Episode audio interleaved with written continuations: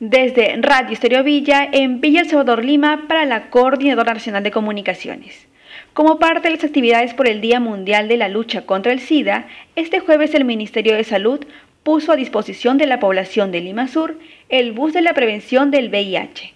que recorrió difundiendo mensajes preventivos y realizando pruebas rápidas gratuitas en los distritos de Villa El Salvador y San Juan de Miraflores.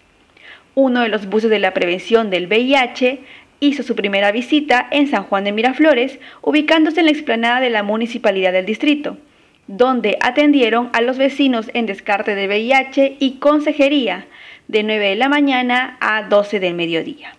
Asimismo, otro punto de tamizaje fue en Villa El Salvador, en el mercado Plaza Villa Sur, lugar en la que se realizó la misma atención, pero en el horario de 10 de la mañana a 2 de la tarde.